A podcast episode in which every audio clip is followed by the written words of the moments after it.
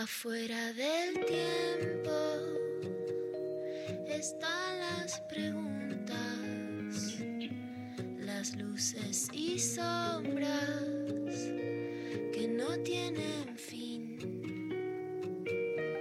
Ahí en la frontera están las señales, besando los bordes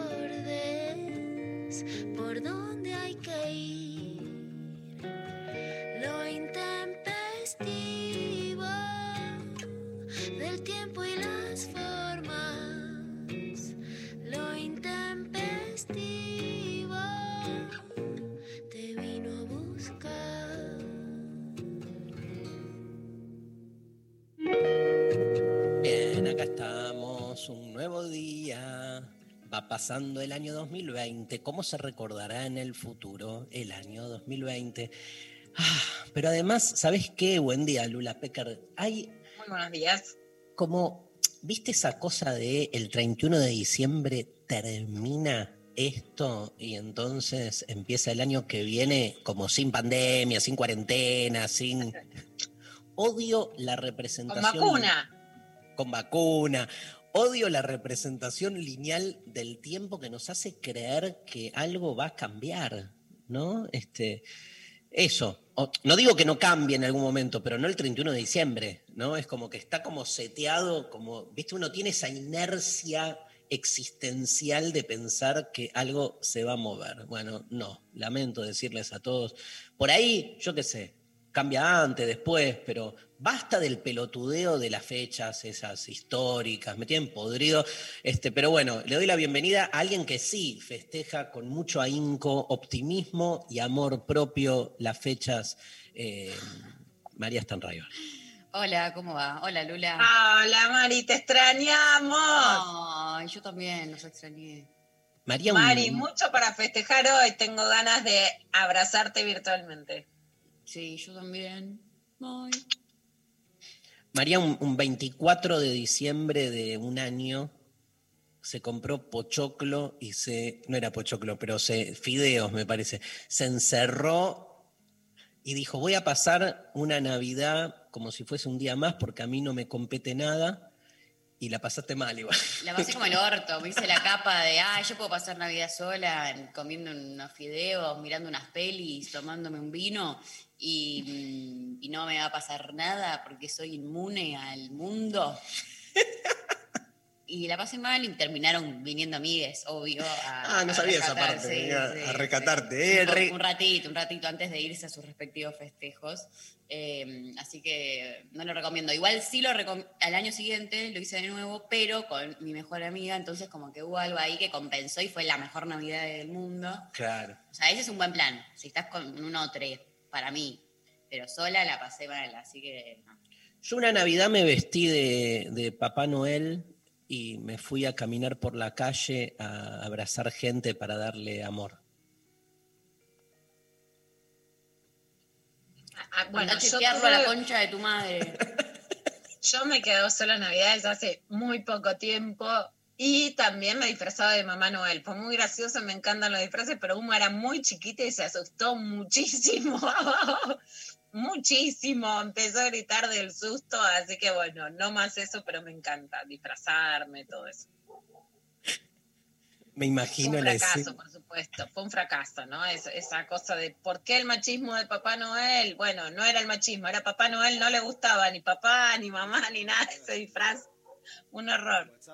¿Cómo estuviste ayer con todo, bueno, el, el- el- el impacto anticipado, obviamente, por vos este, y por muchas otras, de la presentación de- del proyecto de ley de aborto? Eh, ¿Tuvo movida la tarde? Este, ¿Te llamó medio mundo? Contanos como la, la- la parte, el, el back, la parte de atrás. Porque yo que te conozco y que tenés un teléfono incendiado, básicamente, me imagino ayer lo que era. Bueno, ayer y hoy el teléfono está así incendiado. La verdad es que fue un día muy movido. En, principio sale una nota en donde se dice que el proyecto no se iba a presentar. Hubo especulaciones a la tarde y hubo sectores del gobierno que querían que no se presente. Sale en el portal Data 24 que no se iba a presentar y es verdad que que hay sectores del gobierno que desalentaban. ¿no? Si hay algo que este gobierno tendría que mejorar es la indefinición, ¿no? Eso no es ni siquiera tomar medidas que te gustan, que no te gustan, que van para la izquierda, para la derecha, sino que da vueltas. Y ahí hay una imprecisión que, que va para atrás. Entonces era se presenta, no se presenta, qué, cuándo, cómo. No, sí, se presenta, se presenta, ¿no? Y en el medio de la calle, como la gente ve los mundiales, empecé a ver las pantallas con Alberto dando el discurso de que se presentaba. La verdad es que los digo con una mano en el corazón. Para mí es una emoción enorme, es una emoción enorme que por supuesto yo creo que la ley de aborto legal, seguro y gratuito es necesaria, eh, es imprescindible. Ayer recordaba a una amiga del secundario, bueno, que, que de alguna u otra manera está ligada a discusiones de, estos días, a la que, que, que, se hizo un aborto con, con la plata que yo le presté, que me habían regalado mis abuelos para Navidad, ¿no? Es, digamos, así nos criamos, ¿no? Así nacimos a la adolescencia. Ari Lijalad, que, que es por supuesto el conductor del destape, pero que es mi, mi amigo, eh, me dejó un mensaje de, sobre el mundo para sus hijas y la verdad es que empecé a llorar. Y creo realmente, Mari, vos a tu edad, Uma que tiene 14, eh, las hijas de Ari son niñas, que, que les dejamos un mundo mejor, que el aborto legal no es solo que cuando sean grandes puedan abortar, que es la puerta abierta a un mundo mejor. En un mundo que, como todos sabemos en pandemia, está en colapso, como vos escribiste, con la serie, como sabemos por la alimentación, por el ambiente, por cosas mucho más estructurales que la política coyuntural, yo creo que la sola idea de pensar que el futuro puede ser mejor es lo más transformador que tiene esta ley. Y por supuesto lo que sí creo, lo que siento en el aire, que lo, que lo hemos hablado en un año, más allá de todos los retrocesos sociales, claramente hay retroceso para los feminismos y para las mujeres y para las diversidades sexuales, el, digamos, si se frena el aborto legal, se frena toda una movida de las pibas, y cuando digo pibas no lo digo solo generacionalmente, ¿no? De una fuerza que queda reprimida y que queda frustrada. Si se aprueba, se potencia la posibilidad de que la transformación es posible. Vienen atrás y adelante un montón de otras transformaciones, chiquitas y personales y grandes y políticas. Se vio mucho este, con, digamos, cuando fue toda la, la, emergencia del ni una menos y, digamos, la, esta nueva ola de feminismo que salió fuertemente a las calles y a tener intervenciones políticas este, bien concretas, cómo fue la puerta, digamos, fue como este, eh, esto que decís vos, ¿no? Fue como un disparador que fue abriendo otras cosas. En ese sentido, me parece una lectura este, fascinante la que haces, ¿no? De, de, de cómo en realidad, eh, y por algo también se entiende la reacción del conservadorismo. Sabe que el aborto es una puerta de entrada a un mundo de ampliación de derechos más, más, más fuerte, ¿viste? Que no es solo el aborto, que no, no por minimizar el, el, el caso, Exacto. pero me parece que ahí se juega algo mucho más estructural, así que bueno, felices, obvio. Te cuento, eh, Lula Pecker, te voy a contar algo, que es que hace 15 años, en el año 2005, ¿te acordás? Nacía mi hijo León, por ejemplo, año 2005. La marca Guinness decidió proclamar el 18 de noviembre como el Día Mundial de los Récords Guinness o del Guinness World Records, con el objetivo de seguir incentivando y descubriendo nuevos récords mundiales y bla, bla, bla. Todo esto nos chupa reverendamente, en mi caso, un huevo, pero nos resultó muy divertido como para entrarle a la consigna de hoy, que es, eh, ¿cuál es tu récord, lo que? ¿Cuál, ¿Cuál, es, tu récord? ¿Cuál es tu récord? Récord con D, récord. ¿No? Récord. Récord. ¿Cuál es tu récord? Este, de lo que sea. De lo que sea, obvio, de lo que sea. Y este, la consigna de hoy tiene que ver con récords y hay un montón de premios que ahora María nos va a contar, pero bueno, digamos, récords de, de, de todo tipo. Pueden ser abstractos. ¿Qué es un récord abstracto? Como, no, o sea, tienen que ser cosas concretas como el, esa gente que cuenta la cantidad, no sé, tengo el récord de la mayor cantidad de milanesas comidas. Me encanta. O tengo el récord de eh, la mayor cantidad de amor recibido. Tengo récord de infidelidades cometidas con mi persona. Doy un ejemplo, no hablo de mí, ¿eh? Récord de tiempo. Tengo un récord que es, digamos, tiempo de ver la tele.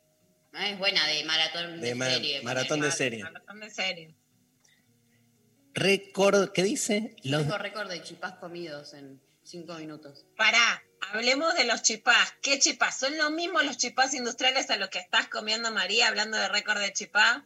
Claramente no, porque estoy comiendo unos chipá espectaculares que, mm, que nos mandaron las genias de chipás hermanas, que las pueden buscar en Instagram.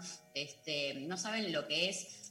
Hay una diferencia, pero monumental. Yo que me autopercibo catadora de chipá, porque, bueno, me, pareció que podía hacer eso con mi vida, eh, y amo comerlos. em, los estoy probando y es una eh, locura. Los pueden buscar, eh, las pueden buscar en Instagram como arroba chipás hermanas. Eh, Genias totales cocineras, Mari, que el, el lunes te estaba llegando, porque es eso, viste, bueno, a lo mejor de la pandemia es que haya cocineras. Yo me autoproclamo, me autocandidateo ministra de gastronomía y ya les dije que creo que este país sale adelante exportando chipá y comprándole a las cocineras. Así, así que aguante las hermanas chipaceras. Yo tengo dos récords. Uno, A ver. no, tengo un montón, pero me estoy acordando. Tengo, A ver. que son los dos temas así como, nada, insidiosos de mi vida. Tengo récord laboral como. ¿Qué? no de ponerle, haber metido como si te dijese cinco charlas en un día, una cosa así, ¿viste? Que, o de esos viajes que, que- que metí como cinco o seis funciones, en, me acuerdo de estar arriba de un micro y ta. Después, los récords sexoafectivos están buenos, Sí. que le, le pedimos a la gente que nos cuenten, tipo, viste, como, nada, estás enamorada, ponele, es- esos momentos que a veces te toca y te vas con tu, tu persona, no sé, un fin de semana y estás todo el tiempo garchando, ¿viste? Pero sin importar la cantidad de, de, de garche, sino esta cosa de estuve, me encanta eso, estuve 48 horas metido adentro de la habitación en un viaje y ¿qué hiciste? Nada, garche, comida y tele, ¿viste? Pero como que no hay otra cosa de estar a eso, de estar como pendiente de, de ese encuentro. Digo, e- ese tipo de récords también, vale, Obvio. de todo tipo, ¿sí? Este, Tuve el récord de enamorarme un millón de veces en el mismo mes, por ejemplo. y siempre con personas da- dañinas. El récord de pelotudos tuve.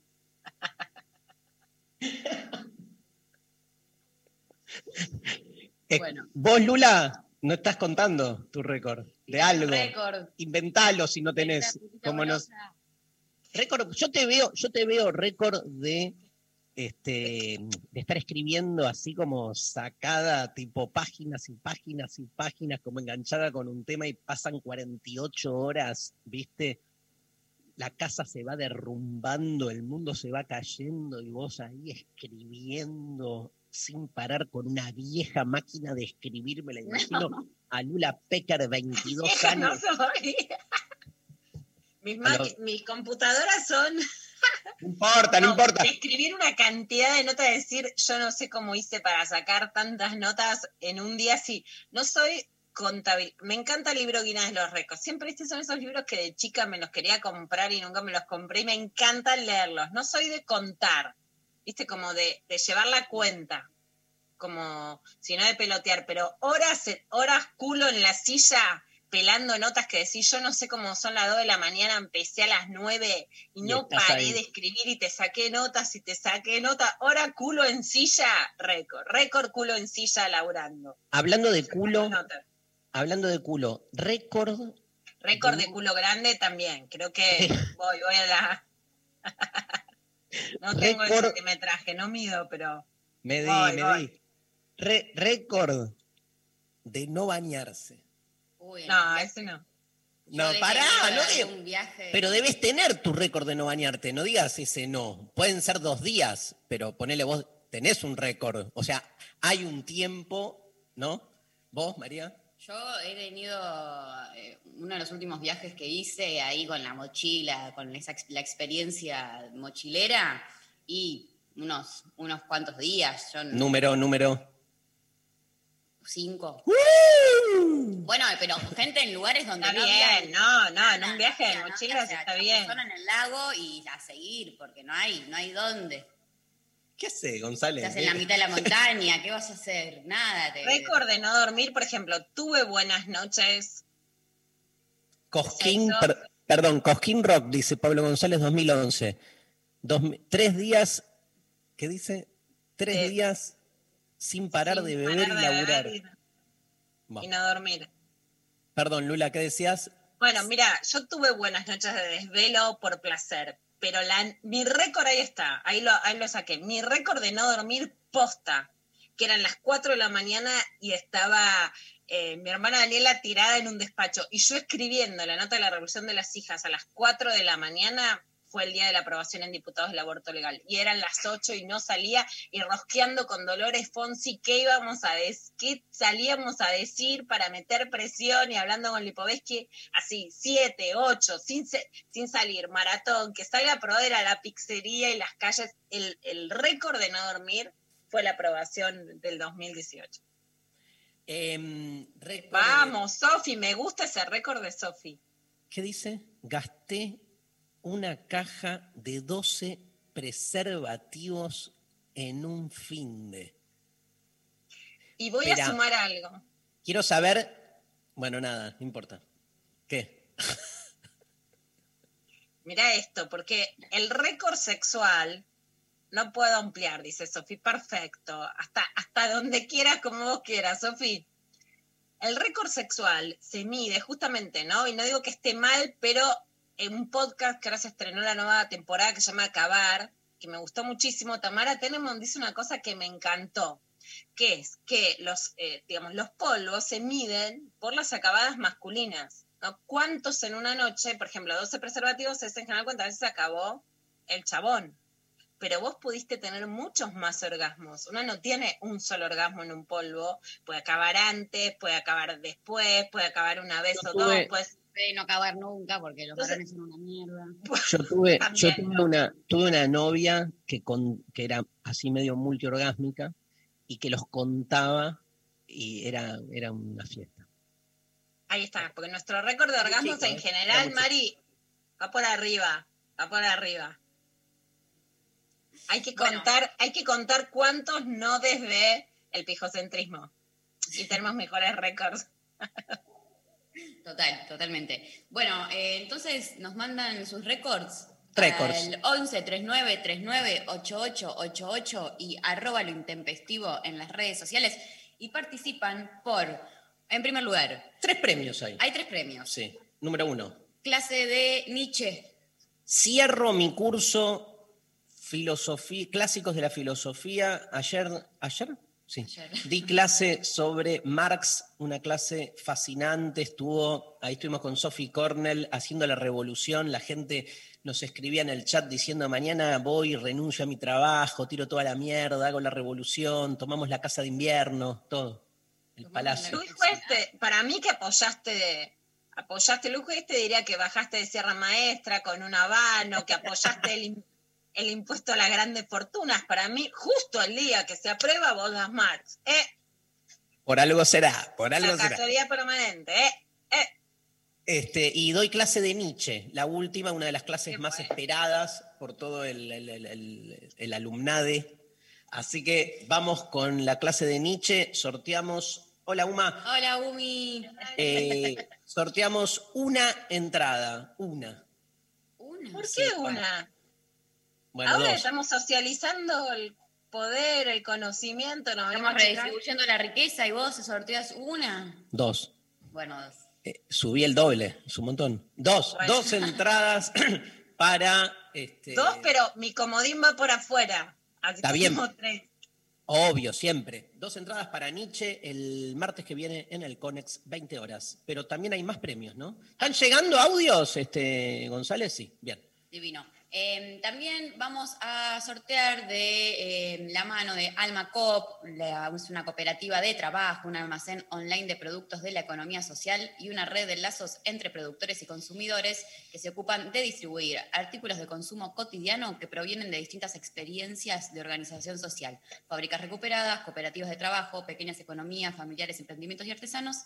Vamos a sortear un bolsón de verduras agroecológicas de 5 kilogramos, que llega directo de la quinta de Bernardo Castillo, productor frutihortícola de La Plata y trabajador de la UTT. El bolsón se cosecha en el día de la entrega con verduras que varían por estación y se puede retirar en uno de los 15 nodos que puede elegir el ganador eh, consultando en almacop.com.ar el sábado 21 de noviembre. Esto es en- para gente de Capital Federal. Métanse ahí en Alma Coop. ¿sí? doble O. Ahí en las redes estamos haciendo circular el flyer y bueno. sí, nada. en Instagram, arroba alma cooperativa, eh, encuentran también más información. Hay circuitos alimentarios muy copados, no los dejen pasar. Y hay otro premio también. Y hay ¿no? otro premio también que es el siguiente. Este viernes 20 de noviembre a las 20 horas está el Festival Juntas que va a ser transmitido por eh, la National Rock y vamos a estar sorteando una entrada eh, entonces para, eh, Para el streaming. para el streaming de Festival Juntas que se hace eh, de manera online esta vez con cuatro escenarios virtuales que abarcarán muchísimos artistas, música en vivo, moda, ¿Quién están, por ejemplo? teatro. Está M, Felicolina, señorita Bimbo, Connie Isla, Ay, la, la vi. China. La vi a Connie Isla el otro día, me la crucé y vino, me saludó. Yo la tenía así, pero no, no, no, no la. Después me puse a escuchar la, la música, pero estuvo gran encuentro. Ahí, me la crucé en la calle. Hermoso. Bueno, entonces vamos a estar sorteando una entrada para ¿A quién le importa esto, no? Pero bueno, si nos está escuchando Connie, un gran abrazo. Un abrazo enorme, eh, acompañando este momento histórico a nivel global en, en el que la diversidad pisa fuerte y se hace escuchar en la lucha por nuestros derechos. El Festival Juntas se desarrollará también como homenaje al primer aniversario de la sanción de la Ley de Cupo Femenino y acceso de artistas mujeres a eventos musicales. Eh, así que viernes 20 horas, Festival Juntas. Se va a transmitir por la radio y sorteamos una entrada. Nos vamos, hoy tenemos una entrevista muy grosa, ¿no? Lula Pecker, ¿nos contás? Muy grosa, Antonio J. Rodríguez es un autor, un escritor español que eh, pisa muy fuerte en España, pero que además escribió el libro La nueva masculinidad de siempre, salió por anagrama en España y realmente es el libro sobre, sobre nuevas o viejas masculinidades, porque eso también es lo que cuestiona, eh, que más está irrumpiendo en en, en, el escenario español, ¿no? un tema del que venimos hablando, el que se habla mucho en Argentina, que pisa muy fuerte, con críticas fuertísimas en el país de España, en, los diarios más importantes españoles, y realmente es un, es un gusto muy grande tenerlo, tenerlo hoy acá. Nos vamos, primera canción, uno de mis grupos favoritos de todos los tiempos, los Talking Heads con David Byrne a la cabeza y Sae. ¿Sí? ¿No? ¿Sí? ¿Estamos, Pablo? ¿Me decís? Sí. Vamos todos a incendiar nuestra casa, ¿sí? Burning down. Déjalo. Burning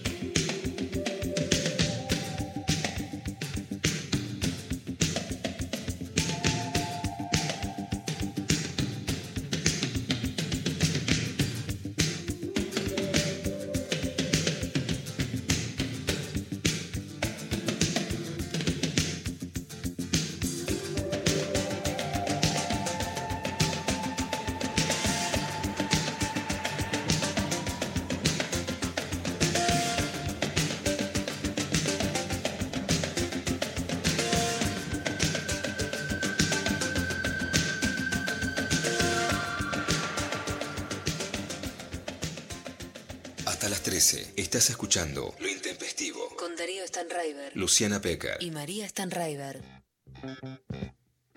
Mensajes, María Stanraiver.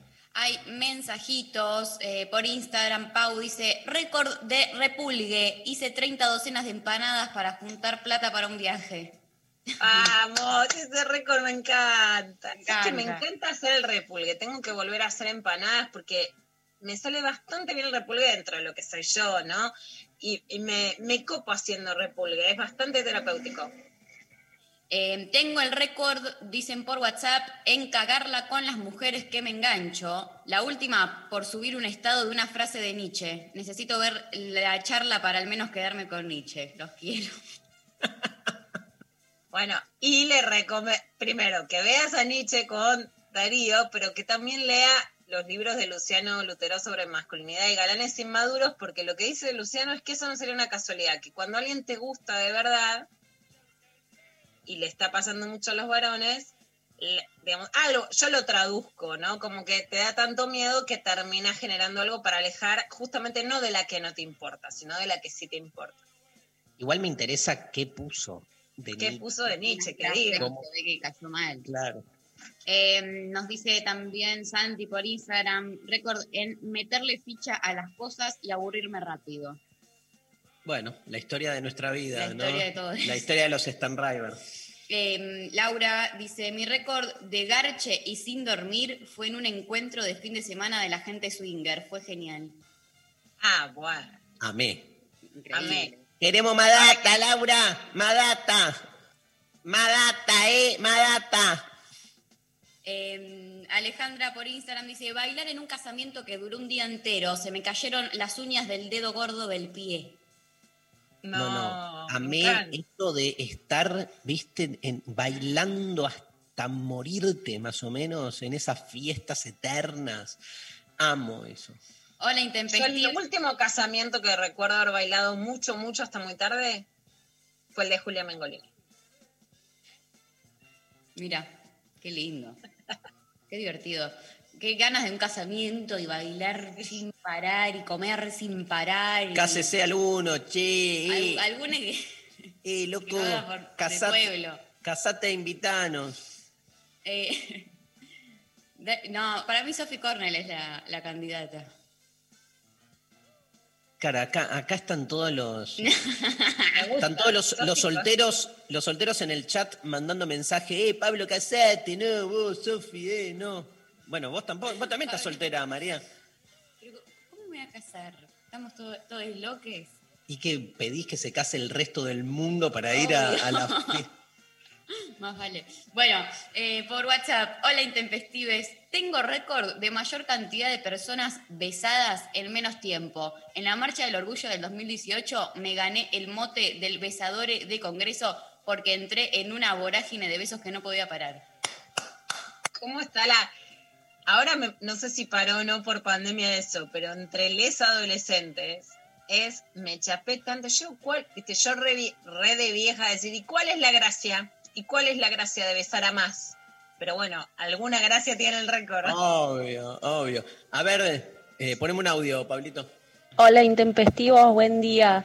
Bueno, yo quiero contar mi récord eh, en una noche de chape, eh, que chapé mucho, mucho, mucho, mucho, mucho tiempo con un flaco y de ahí me gané el título de la chapadora. eh, así que bueno, soy conocida eh, en, en- como la chapadora. Me gané ese título entre mis amigas y la gente del bar donde, donde sucedió esto. Eh, así que bueno, nada, yo quiero, quiero ganarme las entradas para Nietzsche. Les mando un beso grande. La chapadora, aparte, me gané el mote. Pero lo que entendí es que, o sea, pasó, ¿qué pasó? Como todo, todo, todo el tiempo chapando con, eh, con la misma persona, obvio. No, pero estaba pensando esto, un gran abrazo a la chapadora. O sea, ¿cuánto tiempo permaneces? ¿Cuál es el récord de permanecer besándote, pero en el acto concreto, no separando la boca? O sea, con los, con los labios y la lengua dentro de la boca del otro sin sacar tu boca. ¿Cuánto tiempo? ¿Cuánto dura un beso? Me gusta porque vos, ella es la chapadora y María es la chipadora. Yo estoy Que le dando el chipada de las hermanas y yo la rebanco. O sea, es- bueno, algunas le pregunté- ¿no? Yo le pregunté a María y María me contestó degustando el chipá diciéndome, yo qué sé, boludo, déjame comer el chipá, se lo metió todo, como diciendo, pero vos tenés el mote de la chapadora y tenés tu pase de Nietzsche porque yo saco mi comodín. Mujeres, mujeres deseantes, golosas, chapadoras, como dijo Flora Alcorta en esa frase que es un himno de putita golosa. Más chape y menos visto, ¿qué queremos? Chapadoras conducción. Queremos más chapadoras, así que chapadoras. Bueno, menos. Nietzsche que corte relaciones y más Nietzsche para chapar. Ni chape. Nietzsche chape. María Stanriver. Eh, nos mandan por Instagram. Tengo récord de cantidad de veces en ir al baño preexámenes. Sí, tremendo. Fuerte. Fuertísimo. Eh, hola, este año hice dos récords. En por el primer lugar, dice, me vi Grey's Anatomy en una semana. Son 16 temporadas. No, Doy tremendo. fe de eso porque yo... eh, Pero no da, no, No da, no da da. la cuenta, 16 temporadas. O sea, lo, lo seguís viendo en el baño, lo sí, seguís. yo eh, soy de este team, o sea, el, el tema es que yo lo, lo lo hice en cuatro meses, por ejemplo, que es un, me parece un poco más normal, pero no deja de ser muy intenso mirarse se- 16 temporadas al hilo de eh, una serie. Yo Y te voy a decir porque este año tengo récord de series. O sea, ni una sola noche en lo que va de cuarentena. Con Uma, mi, mi hija, dejamos de ver series. Nunca, ni una noche no vimos. Mi récord de tipo, me la doy, porque en general es ver a la noche, pero tipo, bajé las persianas, que lo siento como el paraíso, dos de la tarde y empiezo, lo más así fue La Reina del Sur. La Reina del Sur, el culebrón narco mexicano, fue lo más y bajé las persianas y dije, me entrego a la categoría culebronera de alma y vida, fui muy feliz. Y en segundo lugar dice Adri, eh, 12 horas dibujando, amé pero terminé re loca. Abrazo verde para las kids. Bueno, un abrazo enorme. ¿Sigo? Sí, ¿hay, ¿hay más audios? Hola Intempestives. Mi récord es de correr, que mm, yo creo que corrí más o menos entre 30 y 35 kilómetros sin ninguna preparación. En, no sé si siguen, pero en un momento que estaba la masa crítica, eh, bueno, salían todos a andar en bici por toda la ciudad. Y nada, a mí se me había roto la bici y salí corriendo. Y no sé, habré metido 30 kilómetros y después Um, fueron como cuatro meses de dolores de rodillas. Eh, y ese es el récord. Capo. Capo. Este, yo, Yo no me corro un bonde. yo fui a Mar del Plata en bicicleta. Es un récord. Obvio que es un récord. Obvio. Tardé ocho días. Tardé un montón. Al mismo tiempo en que la gente se miró toda la serie, vos eh, fuiste a Mar del Plata. Con mi amigo Facundo Agrelo, que le mando un gran abrazo. Eh, Lu nos manda por Instagram, salí con dos pares de mellizos. Para mí es un récord. Muy bien. Muy bien. Increíble. O sea, ¿Juntos? Cuatro. Felices los cuatro. Eh, también nos mandan por Instagram eh, en, eh, récord en empezar CBCs, letras, sociología, filosofía, psicología, medicina. Terminé siguiendo medicina. Bueno, bien. Bien. Eh, récord en inventarme historias para darle la razón a mi hemisferio malvado de que no merezco amor. Tremendo. No, nunca es que no mereces amor. Pero bueno. Yo eh, tengo récord en eh, análisis este, médicos, tipo ir una mañana y hacer ergometría, electrocardiograma. Tipo. Yo tengo récord en no hacer, en no sacarme sangre hace muchos años. Tengo récord en haberme desmayado este, en los análisis de sangre que me hice para los prematrimoniales. Todos los, me casé un montón de veces, pero no voy a decir cuántas, pero las veces que me tuve que hacer el análisis de sangre prematrimonial me desmayé. Bueno, Eh, buen día, intempestivo. Último. Buen día, intempestives. Vamos preparando el tema de Soabra, querido Pablo. Buen día, intempestives. Mi récord fue una semana en la, en la que las cosas se dieron de forma tal que llegué a la cantidad de siete garches con diferentes personas. El famoso uno por día de la semana. Ni yo lo podía creer. Amo, amo, amo lunes, ¿no? Este, martes, ¿te acordás la canción de, el viernes estuvimos con Rechi con la canción de Zapata, ¿te acordás? Este, Lula, lunes, sí, primer día de semana, na, na, no vamos a trabajar, no. Pero nos quedó seteado, ¿viste? Bueno, Un horror, igual. Un horror, después vimos- buscando otras canciones. No las buscan. Nada, nada sobrevive, nada, nada 10 años atrás sobrevive. Bueno, último, Último. sí, récord. Eh, récord, eh, en- dicen, en una vida pasada, cuatro chongos que se me juntaron misma noche, mismo lugar. Uh, Quilombo, ¿eh? Dificilísimo. ¿Cómo lo manejas? Porque dos, bueno, podés no, más o menos. ganar. Pero No, no, cuatro, seis. cuatro. ¿quién, quién pudiera también, no? La verdad. Nos vamos a la pausa escuchando este, a Soabra, este grupo del que ya estuvimos escuchando algunas canciones. Búsquenlo, se escribe So, espacio, Abra. Eh, el viernes pasado sacaron su último disco, Reversible. Está buenísimo el disco. Es un grupo argentino que trabaja desde el 2011. Este es su tercer disco de estudio.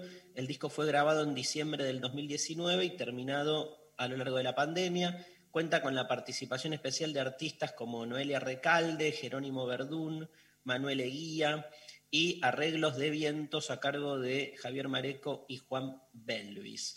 El equipo, el staff, este, el grupo Soabra, este, le mando un gran abrazo a todos los amigos que lo conforman, este, entre ellos mi amigo Lucas Wilders. Eh, y vamos a escuchar eh, un tema que se llama Código de Liberación. Este es el tema que ponemos. No estoy encontrando quiénes son los. No, quiénes son los Soabra para no meter la pata, pero no encuentro a los músicos. Mira, siempre. Bueno, ahora los, los No está acá, ¿no? No, No. no, no, no, no, no, no, y no, Soabra, no, no están. Bueno, pero son dos amigos. Este, mm, después los, los nombramos. Código de Liberación, vamos, Pablo González, Soabra, buscan en Instagram, en Twitter, están en todas las redes y escuchamos este último tema.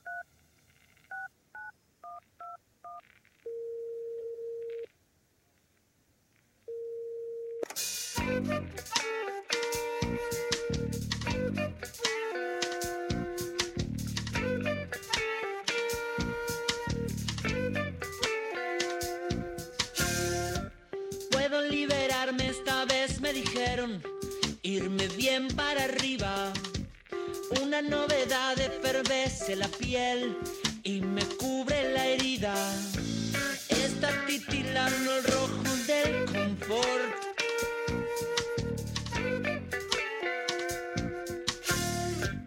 Puedo dislocarme los pies por bailar este rinton suicida.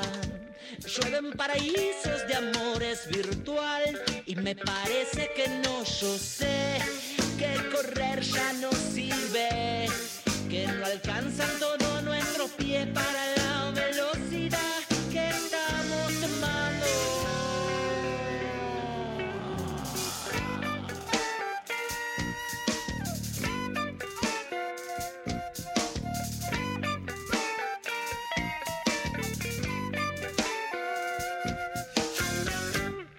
Negociando la redención con una desconocida.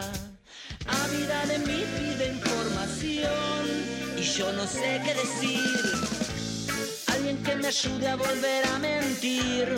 Puedo colocarme los pies y escapar como liebre de zorro, como zorro de puma. Cada quien con su depredador natural. Y yo sé que correr ya no sirve, que no alcanzan todo nuestro pie para la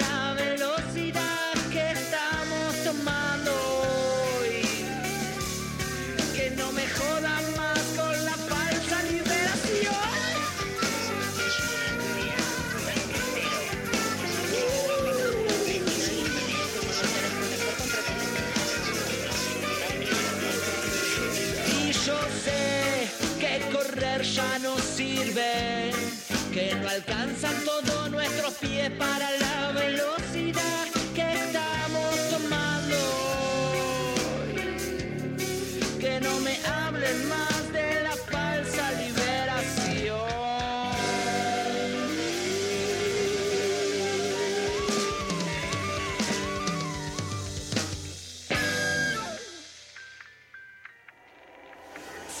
El asfalto se te mete por la piel. Quemando. Quebrando. Hay una radio que te muestra el camino mágico hacia tu lugar, tu tierra soleada, tu música.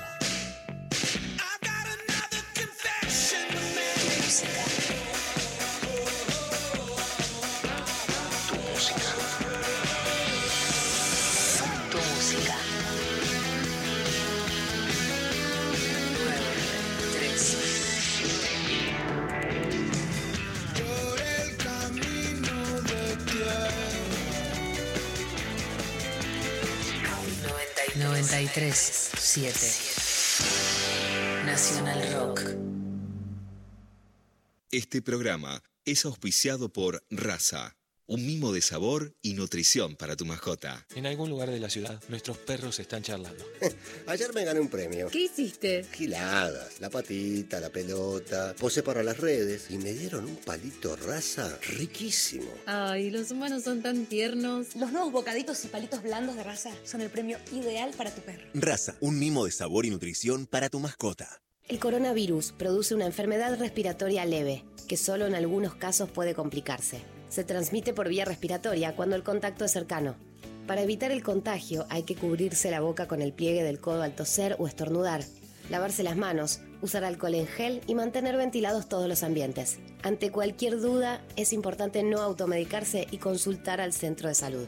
Para más información, entra en www.argentina.gov.ar o llama al 0800-222-1002. Ministerio de Salud, Argentina Presidencia. Resistir. Resistir. Transformar. Transformar. Transformar y transformarse. Transformarse. Nunca parar. 9, 7. Nacional Rock. Lo intempestivo. Lo intempestivo. Hasta las 13. Arrancamos con una primera parte de Clavada de Noticias con Luciana Pecker, aborto. Bueno, la noticia, como le contábamos ayer a la mañana, llegó.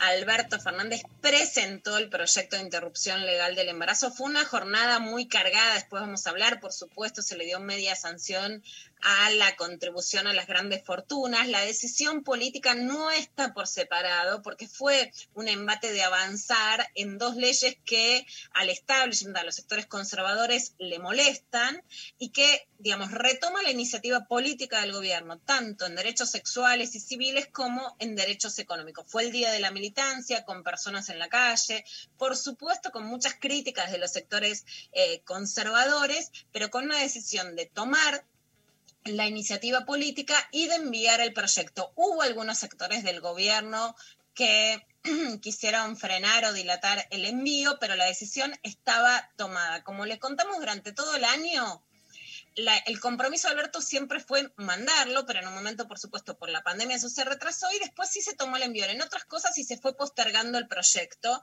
hasta que empezó a surgir presión.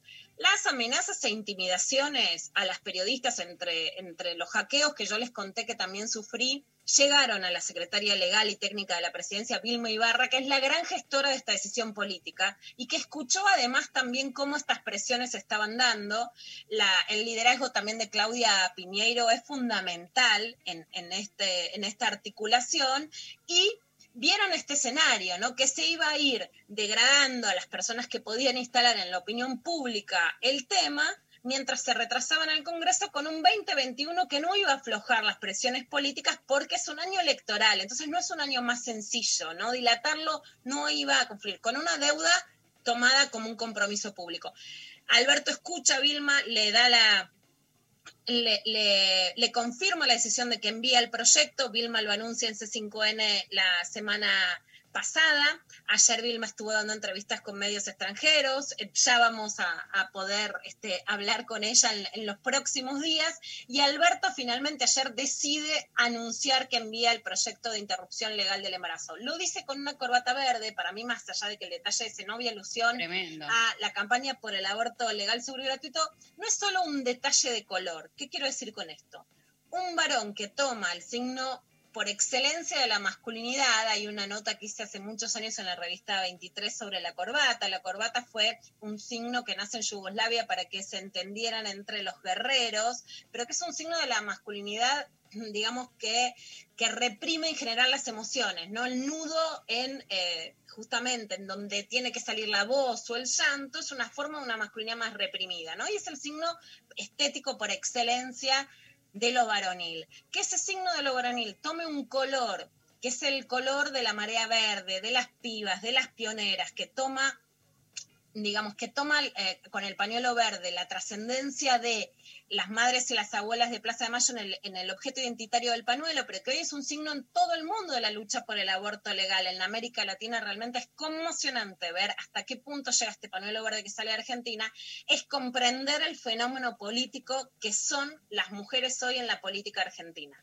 ¿no? Para mí no es solo un guiño, digamos, no es obvio, se puso la corbata verde cuando anunciaba el aborto. Fue escuchar el proceso político de las mujeres, que si no la política lo usa para lo que le conviene y después lo descarta cuando le genera alguna incomodidad. Esto anunciaba Alberto Fernández poniendo mucho eje en que fue una promesa de campaña. ¿Y por qué? No solo para mostrar coherencia, sino para decirle también a quienes lo siguen, que tienen que dar los votos en diputados como en senadores, que votaron o acompañaron una fórmula que tenía este compromiso y que ahora no se hagan los desentendidos de con quién estaban llegando a sus funciones. Esto decía ayer Alberto Fernández.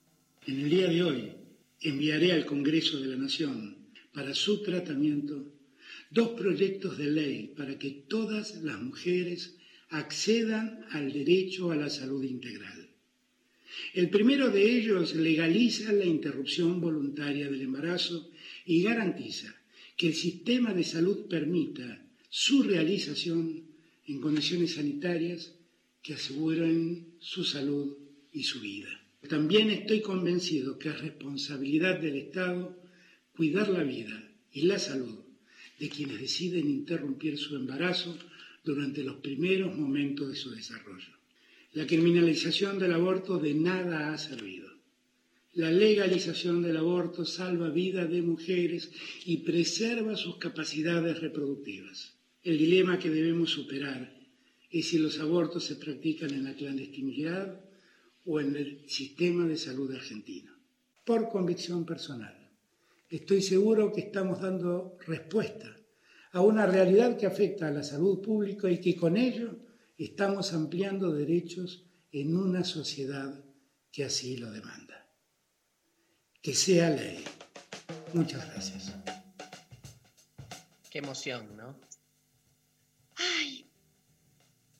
Es una emoción muy grande, es un día histórico, es el primer presidente que toma la iniciativa de mandar el proyecto desde el Poder Ejecutivo. Recordemos que Cristina Kirchner no lo hizo en su momento. Ahí hay una gran deuda histórica porque además el avance de derechos dejó a la Argentina en una mitad de camino que no pasa en ningún otro lugar del mundo, que tenga matrimonio igualitario y no aborto legal, seguro y gratuito. Más allá de los avances que hubo, Cristina cambia de posición en su voto el año pasado en el Senado. Ahora ayer, por ejemplo, Iván Jagroski decía que, que, a Cristina no la habían consultado y que entonces había que ver si estaban los votos o no en el Senado. La verdad es que decir que esto fue una promesa de campaña es sustancial para entender que este fue el proyecto que se votó y al que se adhirieron quienes llegaron al Senado, a la Cámara de Diputados o son funcionarios de este gobierno. Eh, puede haber algunas diferencias, sabemos que es un tema que genera grietas, pero es decir, justamente esta era la importancia más allá de la letra del proyecto. En relación a la letra del proyecto lo hizo Vilma Ibarra con su equipo técnico. Es un equipo técnico que trabajó en la ley de matrimonio igualitario junto con el socialismo, en la ley de identidad de género. Vilma como las abogadas con en las que trabajó. Eh, tuve eh, digamos, la, la, emoción de compartir el 18 de febrero, que fue el último pañuelazo, veníamos con, con Darío de Montevideo y, y, sin dejar ni la valija pude ir a la, a la Casa Rosada y salí junto con Vilma y el equipo técnico a la última marcha, ¿no? En ese momento Vilma no era tan reconocida en las calles, pero fuimos caminando por la calle, estar en la plaza. Eh, de hecho, voy a contar una infidencia. Alguien preguntó, ¿se le pregunta al presidente si se va a la marcha? Y Vilma dice, yo voy a la marcha y no pregunto a nadie, diciendo, no se pide permiso para marchar con las pibas. Es un compromiso muy importante el de Vilma Ibarra con su equipo técnico. No se conocieron los borradores hasta que se presentó ayer. El proyecto es muy respetuoso, digamos, de los lineamientos de la campaña por el aborto legal, seguro y gratuito. Tiene algunas diferencias, es hasta las 14 semanas. La mayor diferencia es en relación a la objeción de conciencia, que el de la campaña no lo contempla. Si se hubiera negociado en diputados, como querían algunos, bajarle, digamos, un poco el tono al proyecto de la campaña, que fue algo que no quisieron hacer quienes lo rechazaron, hubieran llegado a una estrategia similar, que es que en este se contempla la objeción de conciencia, pero de modo individual. O sea, no puede todo el hospital decir yo no lo hago. Puede un médico, una médica particular decir yo no lo hago. Ya en Uruguay, Liliana Franciscas dice, no es el gran obstáculo, es la manera en la que los antiderechos se encuentran para no cumplirlo.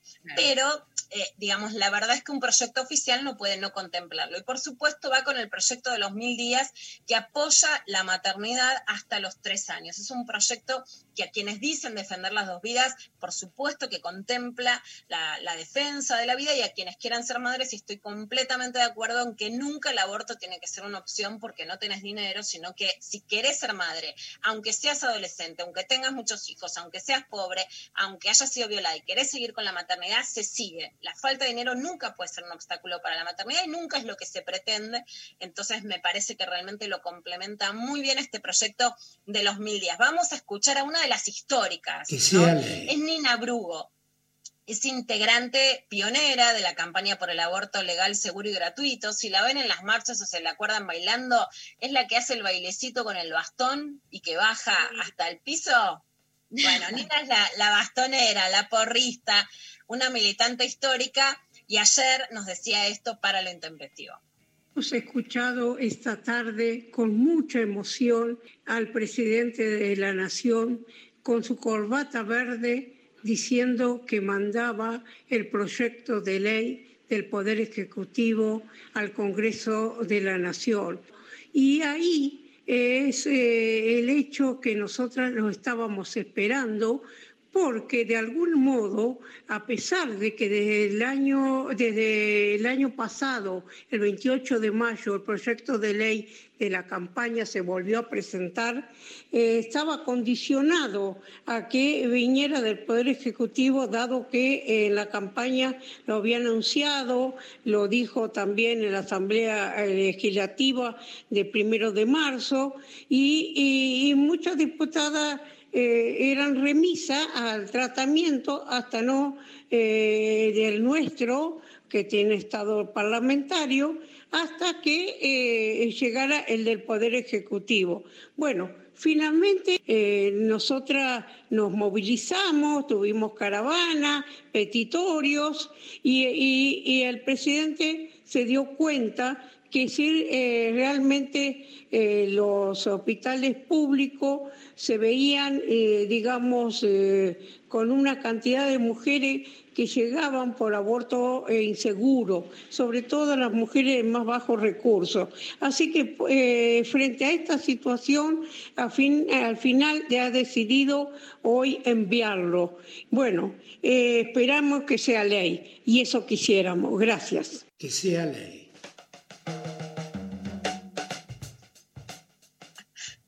Ahí Pablo se ríe porque le puso, Nina dice, esperemos que sea ley, y Alberto dice que sea ley. Es muy importante que, que Alberto participa en la campaña electoral, en la presentación del libro de Ana Correa sobre Belén, la mujer que estuvo presa el domingo pasado en el CONEX eh, Mariana Carvajal, que acompañó todo el proceso de Belén y que la entrevistó en la cárcel, Belén nos mandó un mensaje por WhatsApp, ¿no? Contando cómo sigue sufriendo esas consecuencias. Alberto conoció a Belén, se sacó una foto con Soledad Esa, con Nelly Minchersky en la Facultad de Derecho, y es importante, por un lado, que el compromiso siga, y por otro lado, darle entidad a ese movimiento político, ¿no? Conocer a las víctimas y darle entidad Por otro lado, vamos a escuchar para terminar a Romina del Pla, fue parte de las auroras del grupo de diputadas que llevaron el debate en el 2018, es diputada por el Frente de Izquierdas del Partido Obrero, pero ahora lo que dijo es que presentar el proyecto de interrupción legal del embarazo es una maniobra de distracción sobre el aporte solidario. Vamos a escuchar qué dice Romina del Pla. Y es más, también la presentación hoy del proyecto de aborto legal eh, forma parte de esta maniobra distractiva. No nos podemos hacerlo distraídos, por supuesto. Bueno, esto decía Romina del Pla. A ver, por un lado, lo que llama la atención, por supuesto, es que la izquierda y la, la tarea de Romina del Pla, quiero ser muy respetuosa porque fue muy importante en el 2018 y tuvo mucho compromiso. La estrategia del gobierno fue efectivamente mandar las dos leyes juntas y fue una maniobra que no es de, de- a ver, fue una decisión política justamente que frente a dos leyes que generan en los medios de comunicación, en las redes sociales, reacciones a veces del mismo sector y a veces de distintos, digamos, pero de los sectores conservadores, una reacción muy alta, bueno, que tengan que decidir por cuál de las dos atacaban o que las ataquen conjuntamente y de tomar la iniciativa política, ¿no? Eh, Lo que sí es importante es que todas las conquistas del feminismo se hacen con teoría, con convicción, con pioneras, con mucha historia y también con estrategias políticas, ¿no? La estrategia, la rosca no ensucia los logros del feminismo, ¿no? Son formas de conseguirlas y una de las formas de conseguirlo en este caso es tanto para las filas para dentro del, del gobierno que necesitan Pero conseguir qué, los votos, qué, qué va a votar para vos? no, va a votar a favor Que de la ley de interrupción voluntaria del embarazo, Sí. Sí, vota a favor. Aunque ahora diga esto es una estrategia, no sé qué. Sí. Se quieren, o sea, claramente se quieren colocar a la izquierda, pueden colocarse a la izquierda criticando algunos puntos del proyecto. La ley va a votar a favor, si no son los votos que se necesitan para decidir, digamos, ¿no? Acá, si el proyecto tiene un obstáculo, son con los votos del Senado. Por eso, la verdad es que, que son con los votos del Senado. Y si el proyecto fracasa, se frena el feminismo en la Argentina y, y se frenan los proyectos en América Latina. Por eso es tan importante que si la ley avanza, la ley pase. Como nos dijo acá Juliana Di Tulio. Eh, Lula Pecker, volvemos después de la entrevista con más clavada de noticias. Nos vamos ahora escuchando Eiti Leda, como nos contó qué lindo. Nito Mestre, ¿no? que se llamaba Nena al principio, Sí. ¿te acordás? Este, bueno, pero en una versión eh, que hacen Fabiana Cantilo y un muchacho llamado Gustavo Cerati, que Ay. cuando entra en la mitad de la canción la rompe tremendo. Eiti Leda, Fabiana Cantilo, Gustavo Cerati.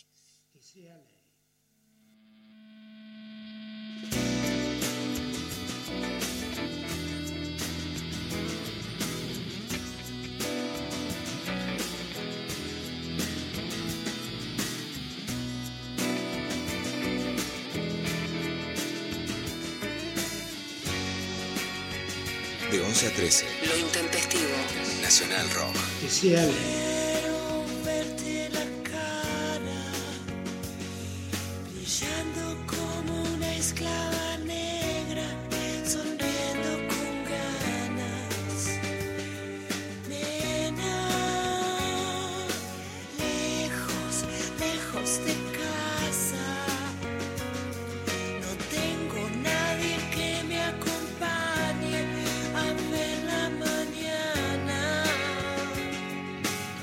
Que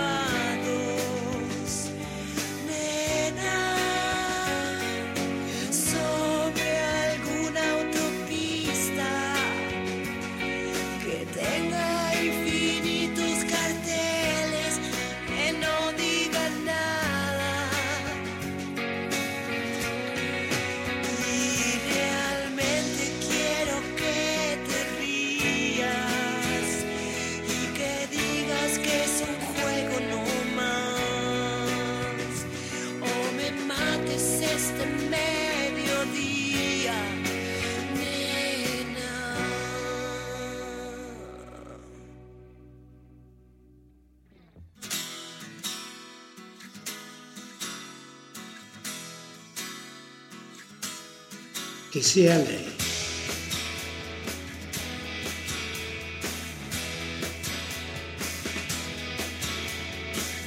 Entrando al cuarto, volando bajo, la alfombra ya está cerca de tu cama, nena.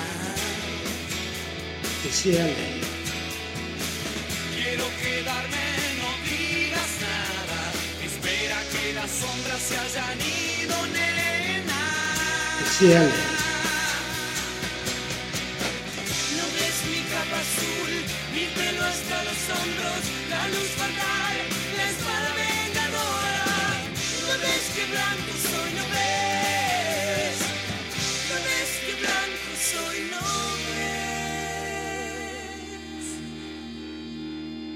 ves. Que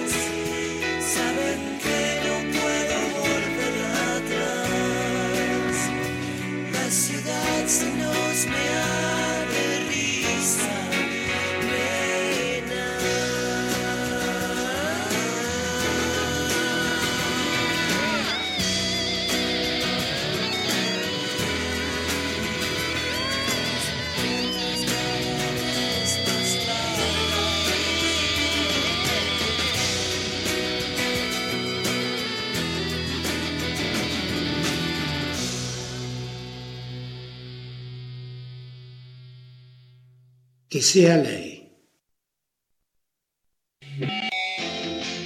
Eso en que crees es lo que creas. 93 7 Nacional Rock. El viernes 20 de noviembre, Nacional Rock te trae la segunda edición del Festival Juntas. Puede ser hoy. Desde las 20 transmitiremos el festival protagonizado por mujeres exponentes del ambiente musical, artístico y cultural. Festival Juntas. Cuatro escenarios virtuales con música en vivo, moda, teatro inmersivo, charlas y entrevistas, DJs y DJs y distintos tipos de intervenciones. Casi en un acto impulsivo te. Acordate, viernes que 20 de noviembre, desde las 20. Festival Juntas. Lo escuchás en 937. 3 Nacional Rock. 937 Estamos en Instagram, Nacional Rock 937. Darío Stanraiver. Luciana Pecker. María Stanraiver. Lo intempestivo. De 11 a 13. En 937. Nacional Rock.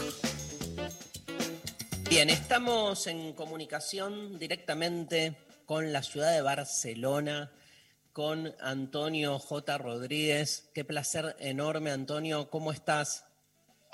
Mucho gusto, encantado de hablar con, con vosotras eh, en este día de hoy. Encantado. Bueno, por favor, un placer, un placer enorme. Eh, para nosotros, la verdad que este, eh, bueno, teníamos un poco eh, el conocimiento de, la edición de tu último libro, La nueva masculinidad de siempre, por editorial Anagrama. Luciana Pecker, que te conoce este, y conoce un poco tu obra, este, nos, nos decía, tienen que leerlo, Antonio, así que estamos todos como con muchas, muchas ganas de, de acceder a tu obra. Y, mm, bueno, y, y gracias por compartir este, este tiempo. Este, yo estuve, te estaba diciendo ahí en el, eh, fuera de aire, estuve en Barcelona en mayo presentando este, mi último libro y la verdad que es eh, fascinante la, la- vida cultural, obvio, que hay allí. Y también, eh, debes saberlo, la presencia de muchos argentinos, de muchos sudamericanos que viven allí en Barcelona. Para mí fue, fue, fue muy importante también ver cómo en estos tiempos, viste, de, de- de redes, circula todo tan rápido, ¿no? Como que también hay un reconocimiento de la labor de todos.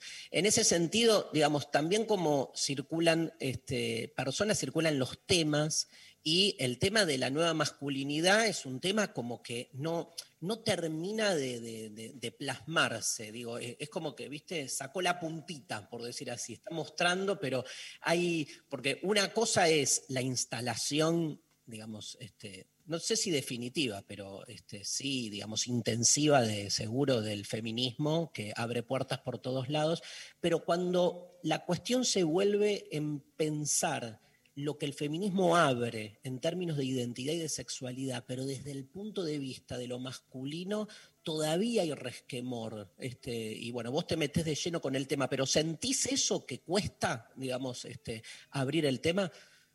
Sí, completamente. Y además yo creo que por razones evidentes, eh, bueno, es un tema de alguna forma complicado de tratar, eh, de pensar, de sentir y de reflexionar inevitablemente desde una eh, subjetividad, desde una perspectiva masculina. Es decir, eh, por un lado, eh, yo creo que es más que evidente que, estamos en un momento en el que eh, aquellos sujetos identificados como, como hombres, cis, hetero, con nuestro espacio privilegiado dentro de la sociedad, tenemos que, tenemos que escuchar, tenemos que atender, tenemos que aprender, pero al mismo tiempo, inevitablemente, como bien decías, buena parte de las conversaciones que se han ido abriendo en los últimos años nos interpelan directamente sobre nuestro lugar en el mundo, sobre lo que somos, sobre nuestras expectativas y sobre las nuevas expectativas que inevitablemente eh, se abren eh, si pensamos en las relaciones de género entre hombres y mujeres. ¿no? De manera que también creo eh, que no es del todo justo que nos pongamos como, como diríamos, de lado ¿no? y, y- y hacer como que esto no va con, con nosotros. Es decir, es una conversación que inevitablemente nos interpela y ante la cual eh, yo creo que tenemos que reaccionar de una manera lo más eh, constructiva posible. Hay, hay como una, y ahora le, la- le doy la palabra, la, la dejo a, a- a Luciana, digamos, hay, hay como una mm, sensación, eh, y, voy por otro lado, eh, acá hablo más como alguien que viene también del mundo de la academia, ¿viste?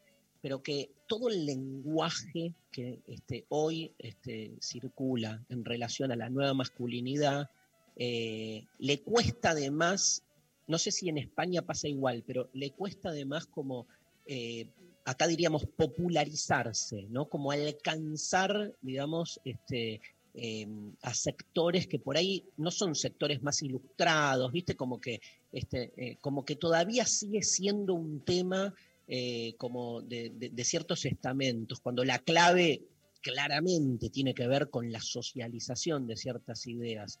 Este, sucede, yo siento que en la Argentina pasa mucho esto. Hay, hay mucho trabajo acerca de las nuevas masculinidades, pero está costando mucho que se socialice, sobre todo porque los medios de comunicación son muy reaccionarios en relación a, a este tipo de desplazamientos. ¿Sucede lo mismo en, en España?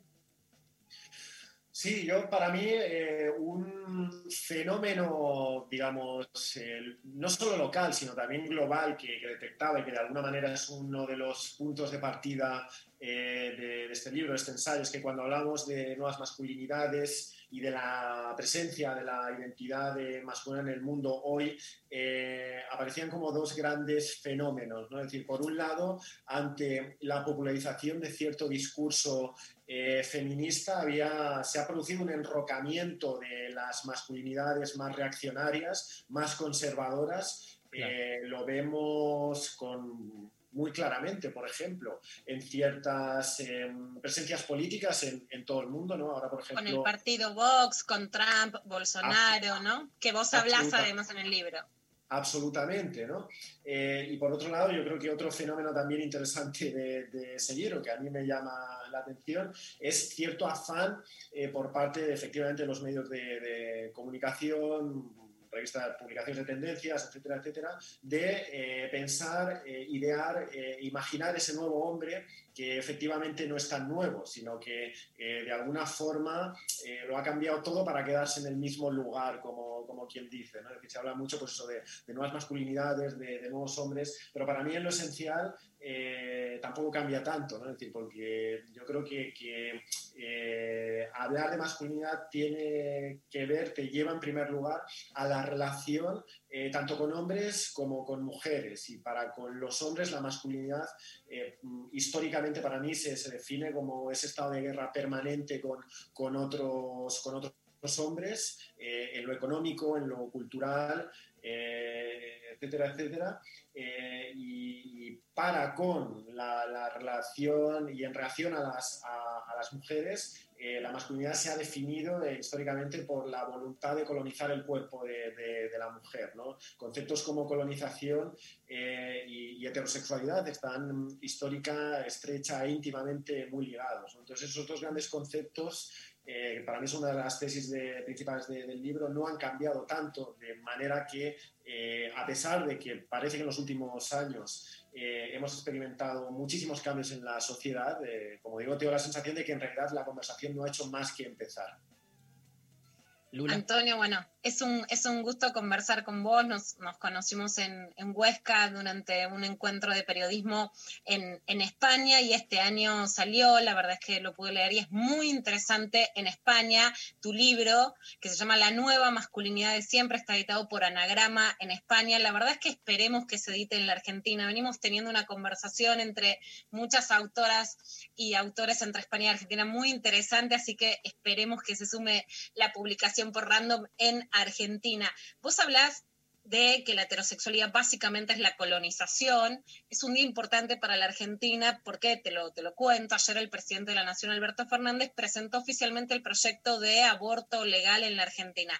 Y como vos bien decís y anticipabas en el libro, está esta reacción eh, masculina tan fuerte que yo creo que no es en contra de esta ley, sino justamente ¿no? para seguir teniendo el cuerpo de las, de las mujeres y de los cuerpos gestantes colonizados, ¿no? Una de tus frases en, en el libro es la comparación justamente de que cuando parecía que estaba todo ganado para que, para que este sea realmente el tiempo de las mujeres, volvió este machismo tan exacerbado, ¿no? ¿Por qué se daría esta reacción como la de Vox en España de varones eh, tan militantes, por ejemplo, contra el aborto legal en la Argentina, que quieren seguir sintiendo que su masculinidad se juega en ser los dueños del cuerpo de, de las mujeres y las trans?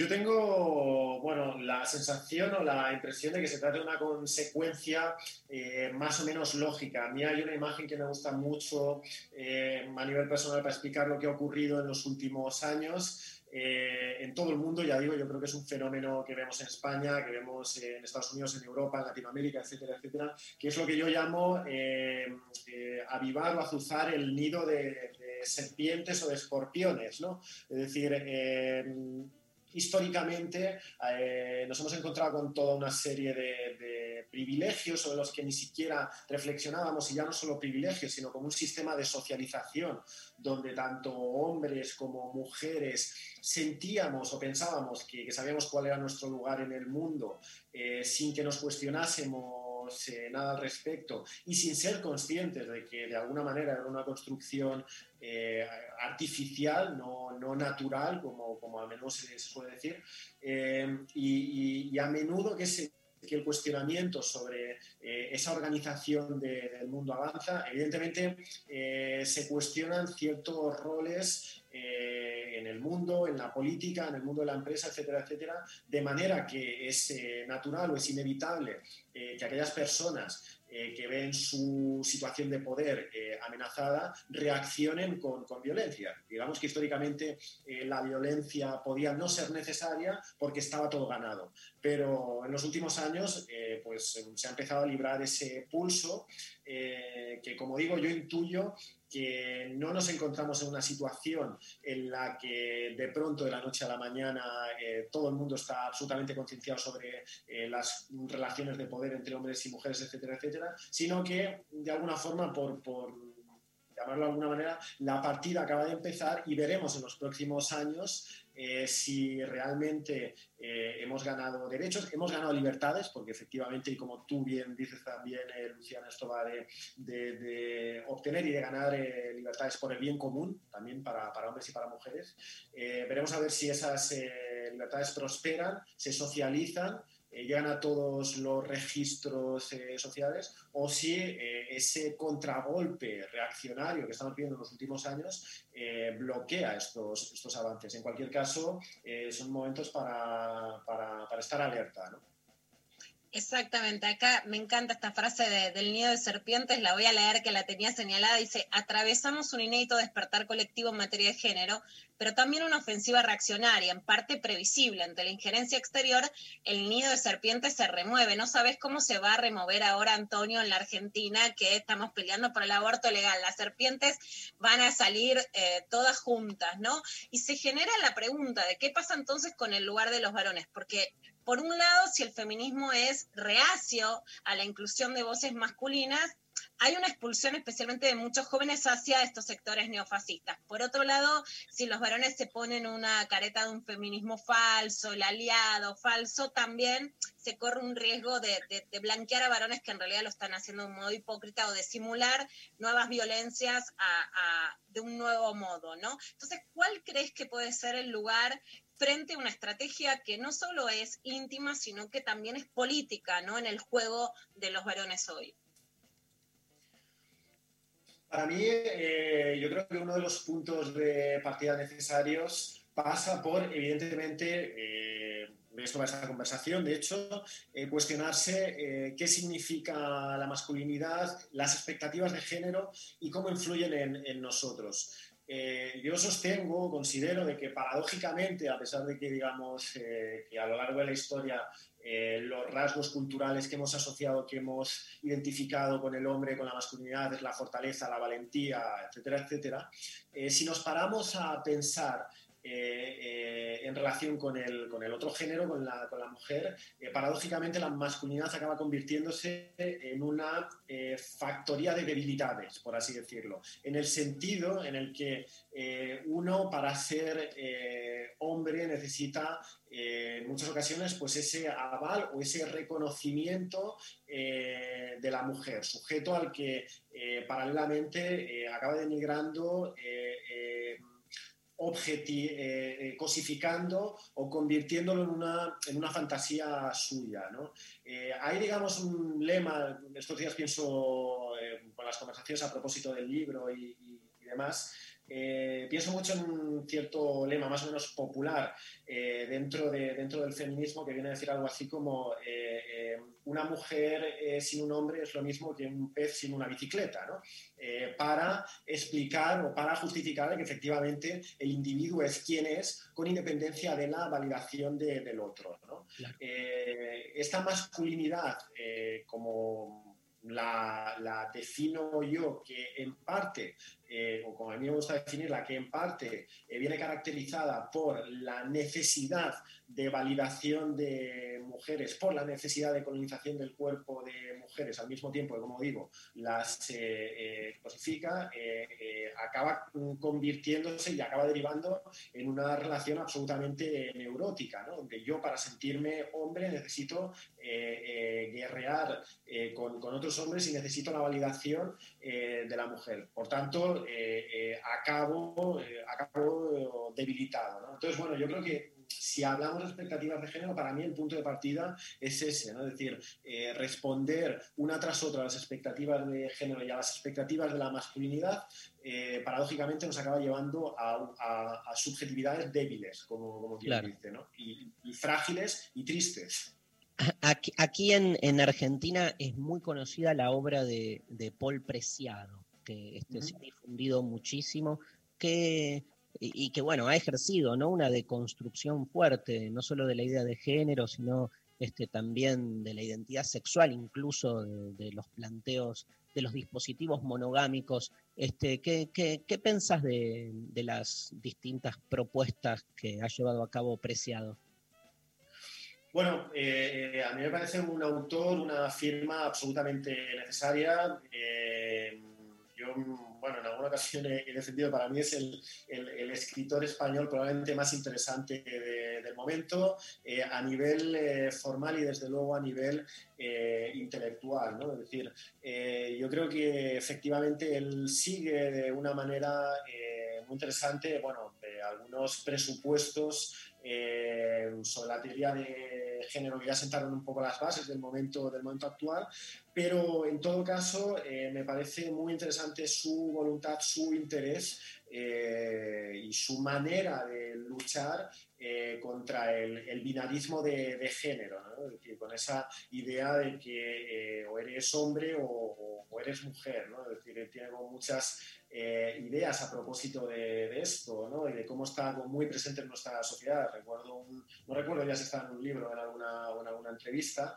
esta idea de que cuando uno va a comprar un boleto de avión, por ejemplo, le preguntan, ¿es señor o señora? Bueno, ¿a usted qué le importa? ¿no? decir, yo lo que quiero es, viajar, no, no, tiene ninguna relevancia esta, esta, información. Pero es verdad que estamos en un contexto social donde esa definición de una cosa u otra es absolutamente... Eh, bueno, está absolutamente presente. En ese sentido, eh, a mí me interesa mucho, eh, digamos, la distinción de alguna manera entre, lo, entre las subjetividades también culturales y biológicas, en el sentido en el que cuando hablamos de, género, las más de las veces la conversación se va a, a, la naturaleza, al aparato reproductor, etcétera, etcétera, pero es verdad que lo masculino y lo femenino son efectivamente eh, eh, construcciones, construcciones de lenguaje, construcciones culturales y construcciones eh,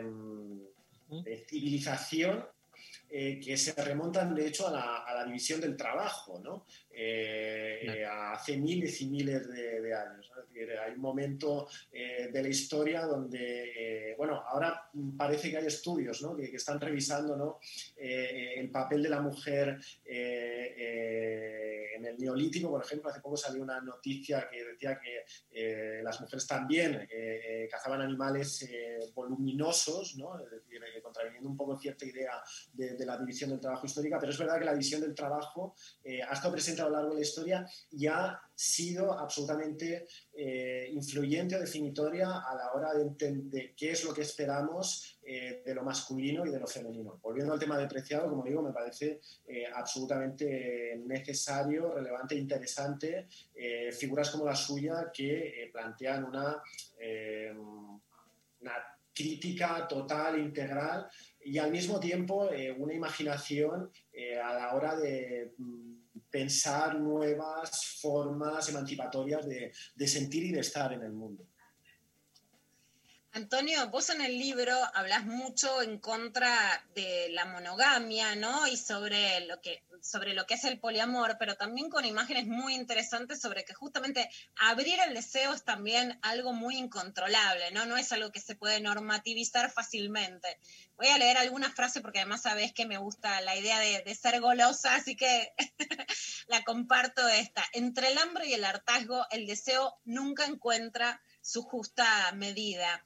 Y también que la naturaleza del, erotismo en su carácter agridulce, al satisfacerse en colmar, generar frustración y por tanto crear dependencia, guarda similitudes con la de cualquier narcótico. Es un iludible desear aumentar la dosis y cuando hablamos de dosis hablamos de tiempo y dedicación, ¿no? Entonces, cómo es esta crítica, digamos, por un lado a la, a la monogamia para pasar a una idea más poliamorosa del amor, pero también qué genera esto tan incontrolable en relación al deseo que no se puede normativizar y decir esto se hace de esta manera y se deja de hacer de esta otra. Mira, eh, es uno de los temas que, bueno, yo creo que un poco por razones obvias también más han llamado la, atención con el libro y han despertado más preguntas eh, con, periodistas, con lectores, con lectoras en las últimas semanas. Y inevitablemente siempre surge la pregunta de, pero bueno, pero el, poliamor también tiene sus problemas o los nuevos modelos afectivos también tienen sus problemas. Eh, evidentemente que, sí. A mí me gusta buscar la comparación o, pensar la respuesta a esta duda o a esta inquietud, diciendo, bueno, eh, eh, entre los problemas, digamos, de una monarquía teocrática medieval y los problemas de una democracia liberal contemporánea, eh, prefiero los problemas de la democracia liberal contemporánea. aunque de los problemas eh, uno no puede escapar eh, jamás por razones inevitables, porque somos seres humanos, porque hay conflicto, eh, porque hay intereses que van en distintas direcciones, etcétera, etcétera. Dicho lo cual, como digo, y conectando con alguna de las ideas que comentábamos antes, eh, bueno, hay muchas autoras ¿no? que, han hablado, que han hablado de esto, eh, Monique Wittig, eh, Federici, Adrian Rich, etcétera, etcétera, eh, a propósito de efectivamente la heterosexualidad monógama, eh, no tanto como inclinación romántica, sino como dispositivo político, conectado nuevamente eh, con esa idea de la colonización de, del cuerpo. Eh, si uno lee los primeros libros, por ejemplo, de la Biblia, se puede sorprender mucho de ver cómo las eh, explicaciones que se dan del amor y de las relaciones entre hombres y mujeres eh, coinciden exactamente con la manera de relacionarnos hoy en día. ¿no? Es decir, esta idea de que el cuerpo de la mujer pertenece al marido y el del marido a la mujer, etcétera, etcétera, convirtiendo el cuerpo del otro en una especie de patrimonio. Eh, bueno, esto es un, nuevamente, es decir, esto no, es, no, es, no sale de la naturaleza, de hecho, en tanto que, especie, eh, o sea, los humanos, en tanto que especie vinculado con otros homínidos, somos una anomalía, ¿no? es decir, eh, nos relacionamos de una manera muy concreta, pero no por razones naturales, sino por una serie de dispositivos políticos de organización social que, hemos convocado y que hemos ido eh, perpetuando a lo largo de, la historia y de, los tiempos. ¿no?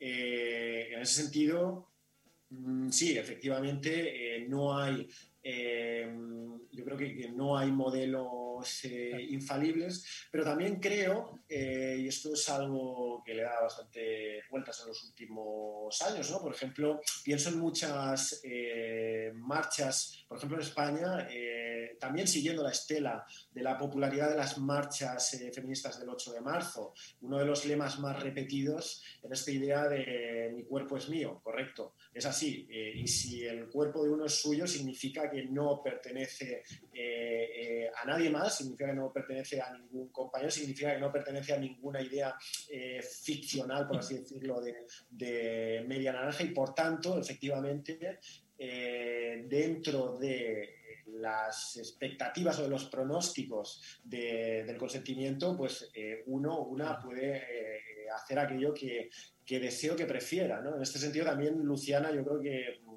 perdón por, perdón, no, te cito a ti, pero eh, creo que una de las consecuencias efectivamente lógicas de estos últimos años, de el Me Too y de cuestionarse sobre el consentimiento y de despertar un poco esta caja de los truenos eh, esta caja de Pandora con, con, con, todo el histórico ¿no? de agresiones eh, de hombres a mujeres, también está efectivamente pensar en positivo, pensar nuevas maneras eh, de relacionarse, pensar nuevos eh, modelos afectivos y creo que inevitablemente, pues ya digo, eh, esos modelos, esa revisión a un sistema que por otro lado no funcionaba, pasa por renunciar a la propiedad del cuerpo del otro entendido como patrimonio la sensación que a veces este, te, te, agradecemos mucho, ya se, se, nos está yendo el tiempo, se nos fue en realidad, te agradecemos mucho este, tus palabras. Me quedo con esto último y con una paradoja que a mí me, digamos, me pende permanentemente, que es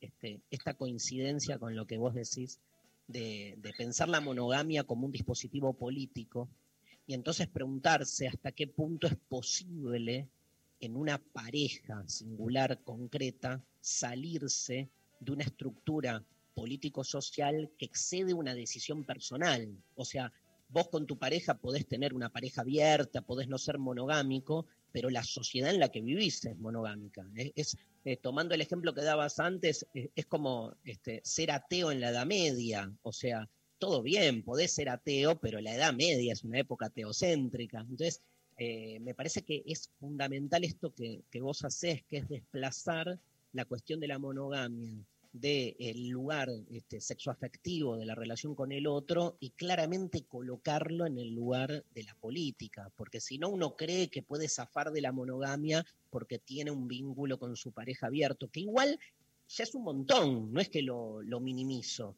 pero el problema me parece que es más estructural. ¿Qué, qué- qué pensás como para ir cerrando la charla de, de eso? Sí, bueno, no, estoy totalmente de acuerdo y de hecho yo creo que si hablamos de, bueno, en- sobre las relaciones entre lo eh, personal y lo político y la intimidad y lo público, etcétera, etcétera, yo creo que estamos en un momento, eh, eh, digamos, donde esos nuevos modelos eh, afectivos necesariamente plantean una situación de coming out, ¿no? de, de salida del armario que quizá en décadas anteriores, bueno, y aún sigue estando presente, no quiero decir que, esto haya dejado de ser un conflicto, pero digamos que eh, si a lo largo de las últimas décadas hemos eh, viendo cómo se introducían en, nuestra, eh, en nuestro mundo, en nuestro imaginario, eh, nuevas maneras de sentir, de amar, de pensar, eh, subjetividades eh, gays, eh, lesbianas, eh, trans, etcétera, etcétera. Creo que con estos nuevos modelos afectivos está ocurriendo lo mismo. ¿no? Es decir, uno de alguna forma se siente obligado a dar explicaciones, ¿no? es decir, a, a dar un relato porque efectivamente es como estar conduciendo un, un auto con todos los coches en contra. ¿no? Es decir, el que va al revés eh, eres tú. Eh, yo, por ejemplo, eh, eh, ahora estoy, eh, estoy casado, tengo un hijo, pero mi esposa, mi familia política eh, y yo vivimos en, en- en viviendas separadas dentro de la misma manzana, ¿no? Lo cual es una cosa como muy rara, eh, muy infrecuente.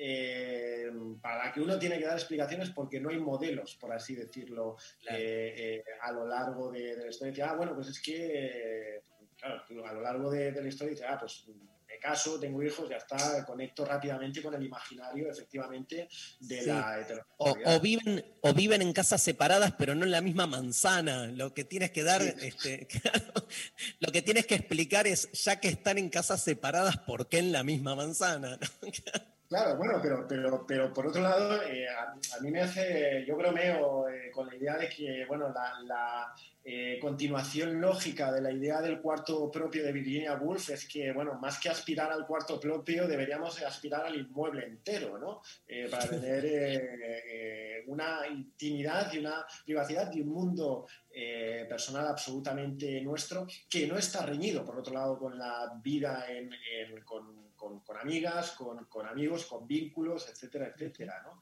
Pero bueno, como digo, eh, eh, todo esto no, no hay una, una bibliografía, no hay un imaginario eh, alrededor de esto ahora mismo en el que apoyarse de manera más o menos popular.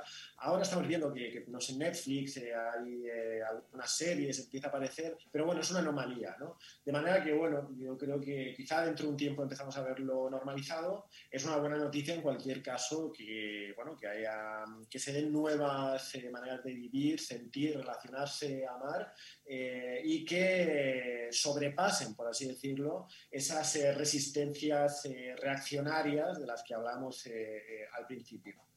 Gracias, Antonio. Muchas gracias por tu tiempo. Antonio J. Rodríguez, directamente desde Barcelona. Gracias, Luciana, por acercarlo a Antonio.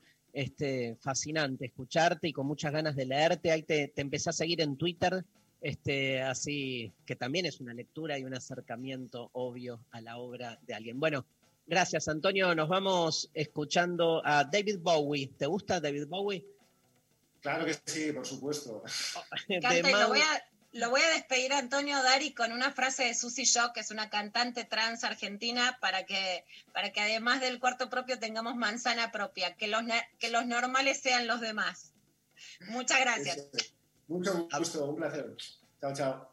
Chao, chao, Antonio. The Man Who Sold the World en Lo Intempestivo.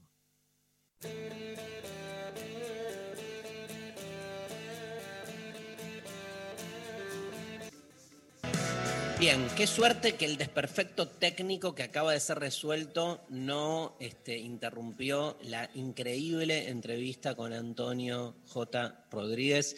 Y, mm, y bueno, este, está grabada. Hay un montón de, de entrevistas grabadas en, en, en YouTube que, para poder recordarlas. Después vamos a, este, eso, a subirlas cada tanto como para nos, tantas entrevistas. anticipamos también, porque por ejemplo este año entrevistamos a Brigitte Vasallo, que escribió este libro sobre el terror polo- poliamoroso, ¿no? Y va a ser editada por Paidós en la Argentina.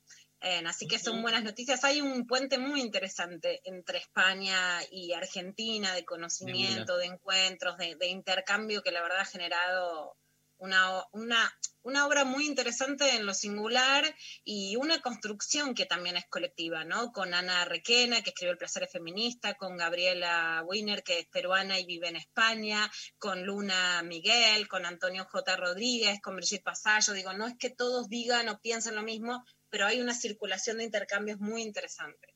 Mensajes, María. Mensajes. Volvemos a los récords. Hola, nos mandan por WhatsApp. El audio de la chapadora me hizo acordar que con mi primer novio, cuando tenía 14 años, chapábamos tanto que yo controlaba el tiempo. Llegamos a estar 45 minutos de solo chape. Obvio que en esa época no había sexo. Amo, amo. Yo me acuerdo una, un, un cumpleaños de 15 que aparte habías descubierto el beso en la boca.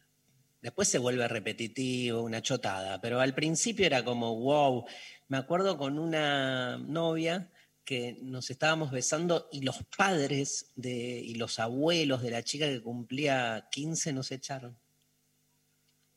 Como que le, En los 15 estaba mal visto el, porque además hay algo que no es casual, de que no haya sexo, porque el beso no es la previa, algo que tenés que pasar rápido para llegar a lo importante, no es la entrada, es el plato central. Hay que cambiar el, el- el- el proceso. O sea, cuando empezás a, a intimar con alguien, es como primero garchar y terminar besándote, ¿entendés? No, yo, no, o sea, no, eh, no puedo ir. eh, o sea, primero hay que tantear con un beso. Podés tantear de distintos modos. ¿Por qué? Porque es lo que dice Pecker, al beso A mí le me das gusta como el una elector cosa- sexo, ¿eh? Yo no, tengo... Le, le das como una cosa de previa al beso, como si fuese un pasaje hacia otra cosa, pero el beso tiene valor en sí mismo. Creo, digo. Obvio, hay tiene que, lo que- valor en sí por ejemplo, eso a mí- me parece relevante. Lula. No, por eso, hay algo de, de, digamos, de poder llegar a tener un sexo que es, digamos, que es la previa y que además se necesita justamente María. Y es, son interesantes las edades en el sentido de que puede llegar. En muchos casos, digamos, justamente no se espera que las jóvenes sean actrices pornos y se necesita todo un, un proceso que no es solamente en el acto sexual, sino un proceso evolutivo para llegar al sexo. Lo que es increíble es que a lo mejor las mujeres a lo largo de la, de la edad llegamos a un proceso en donde el sexo se puede consumar de una manera tal vez más, eh, más directa que cuando sos más chica, que necesitas un proceso para llegar, y es una edad en la que los varones empiezan a condenar más a esas mujeres que tienen experiencia sexual. Y entonces en donde el después, que no está mal la idea de terminar con un beso, se vuelve más importante que la previa. Pero ahí lo que nunca hay que hacer es unificar los procesos singulares y los procesos también etarios, evolutivos. Tremendo. Me encanta escuchar a Luciana. Hola, Intempestives.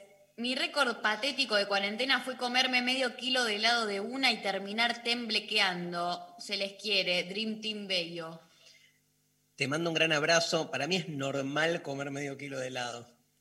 No, de un tirón, de un tirón. No le veo el récord, pero todo bien. ¿Vos, Lula? Para esa persona es el récord. ¿Está bien? Sí, sí. No quise decir, pero putita golosa. No sé lo que es empalagarme. No sé lo que es temblar por medio kilo de helado. Mirá lo que dice, bueno, ahí nada. No, La- no la- se puede la- leer la todo lo que bestia, dice lo que la dice bestia. González. Pablo. Buen día a todos. Mi récord es haber rendido 10 finales en un año, haciendo cursada también. Si no los rendía, no podía cursar el siguiente año. Saludos. Qué voluntad. Vamos. Hay que ver como docente, debo tener un récord de cantidad de unos y de Todos, notas. la- la sí, nota no, pero tiene que haber un récord ahí de algo. De que el docente más choto. Sí. Eh, no, qué horror. Nos mandan por Instagram, Fer dice, leer libros de 500 o 600 páginas en un día. Juventud Divino Tesoro. Eh, el, sí, Puede ser un récord. Puse, ahí me hizo acordar Sofi que puse un 0.50 una vez. Debe ser un récord de malicia esa nota, ¿no? Récord de malicia. Em, ¿Hay Le algún faltaron audio? 10 para el peso, parece que le estaba diciendo. Faltaron Y un uno. Ni alumnos, el docente más hijo de Yuta. ¿Cómo vas a poner 0,50? O sea, para eso, ni Era un- me corrija, no me echame Era para un, eso. era un promedio aparte, era 0 y 1, ¿entendés? Como que dio 0.50, no es que le puse 0.50. bueno, ponemos un audio. Hola chicos, ¿cómo están? Creo que mi récord es haber comprado cinco veces un libro que ya tenía en la biblioteca. Alicia en el País de las Maravillas. Lo, lo compré cinco veces teniéndolo. O sea que después regalé a cuatro personas Alicia en el País de las Maravillas. Me encanta. Aparte, amo Alicia en el País la Maravilla, por ende, amo esta anécdota y me encantaría que alguien un día me regale ese libro. Vamos por ese récord. Los libreros nos están pidiendo, hoy inician una campaña, los libreros, las libreras, vamos a escuchar mañana para que siga la ATP para salvar a las librerías y la industria del libro, que es necesario. La industria del libro sin sostén no se sostiene en una pandemia, con librerías cerradas o las que no se puede tocar, con distanciamiento, que siga el Estado apoyando las librerías. Em, María Stanriver, ¿tenés para contarnos eh, una actividad, no? Sí, Es una actividad, este, ¿qué qué? les contamos que este sábado 21 de noviembre, desde las 16 horas, está la final nacional de Red Bull Batalla de Gallos, que va a ser eh, transmitida por acá, por la Nacional Rock 937, este sábado 21 de noviembre, Nacional Rock, y eh, a través de Nacional Rock FM 937 y nacionalrock.com.ar presentarán en vivo la Red Bull Batalla de Gallos, la competencia más importante del freestyle en español. La definición también se podrá ver en vivo en la TV pública eh, y por la página de Red Bull. Y este año la escuchan entonces también eh, por Nacional Rock. Eh, repetimos, sábado 21 desde las 16 horas. ¿Hay ganadores? Hay ganadores, claro que sí. Ganan, por un lado, el bolsón de Almacop. Ah, eh, hoy, hoy es miércoles, ¿no? Sí. Ah, yo que era jueves. Yo vos ya querías eh, terminar la semana. Qué mal que estoy. Qué bueno. Queda un Gané, día. gané un día de vida. Gané un día de vida. Bueno, hoy es mi día, hoy es mi día de récord, hoy escribo voy a trabajar antes, así que, por ejemplo, hoy para mí es récord de no levantar el culo de la silla hasta las 12 de la noche, que voy a poder cenar después de escribir.